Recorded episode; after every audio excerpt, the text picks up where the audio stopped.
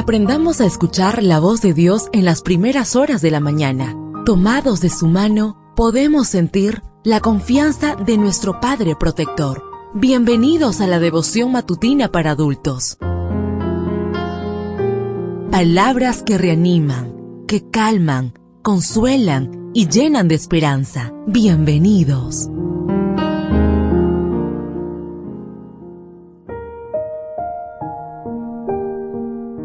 Apreciado amigo, apreciada amiga, qué bendición poder saludarte hoy 22 de noviembre. Recuerda, soy tu amigo Roberto Navarro y traigo para ti el devocional para esta mañana que lleva por título Él es para ti vida. La lectura bíblica la encontramos en el libro de Deuteronomios capítulo 30 versículo 20.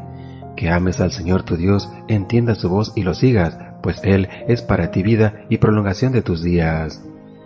Tanto la Biblia como los anales de los reyes asirios dan testimonio de que Samaria, la capital del reino de Israel, fue asolada en el 722 a.C. Los asirios dieron por sentado que su triunfo había radicado en su poderío militar, pero en realidad el fracaso sobrevino al pueblo de Dios porque los hijos de Israel pecaron contra Jehová su Dios, porque hicieron secretamente cosas impropias, porque dejaron los mandamientos de Jehová, porque se dieron a adivinaciones y agüeros, y se entregaron a hacer lo malo ante los ojos de Jehová, provocando su ira. Entonces Israel fue llevado cautivo de su tierra a Asiria. Segundo de Reyes, capítulo 17. Israel no fue destruido porque sus enemigos eran poderosos. El arma que provocó su destrucción fue su falta de fe y de compromiso con Dios. Fueron derrotados porque pusieron su confianza en Egipto y no en el Señor fueron destruidos porque abandonaron al Dios Creador para adorar imágenes fabricadas por manos humanas.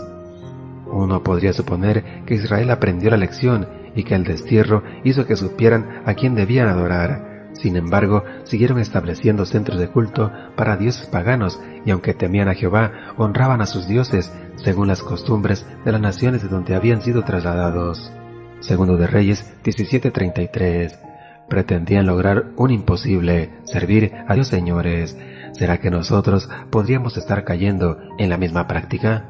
Tal vez decidimos que somos cristianos, pero al mismo tiempo nuestro amor e intereses están centrados en otros dioses fabricados a nuestra imagen y semejanza. Decimos que amamos a Jesús, pero nuestra voluntad se doblega y acabamos rindiendo nuestro tiempo y nuestra vida a cualquier cosa menos a Cristo.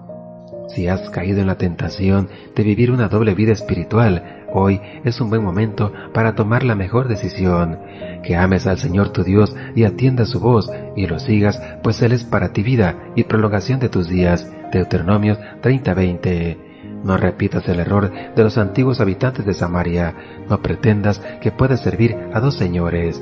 Hoy tienes una preciosa oportunidad para entregarte de todo corazón a Cristo y permitir que Él pueda hacer vida para ti. Si lo haces, el enemigo nunca podrá destruirte. Deseo que el Señor derrame abundantes bendiciones en tu vida y recuerda, mañana tenemos una cita en este mismo lugar, en la matutina para adultos.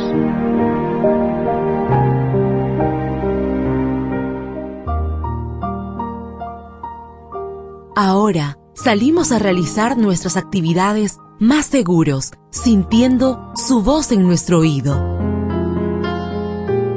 La devoción matutina para adultos es producida y realizada por Canaan Seventh Day Adventist Church and DR Ministries.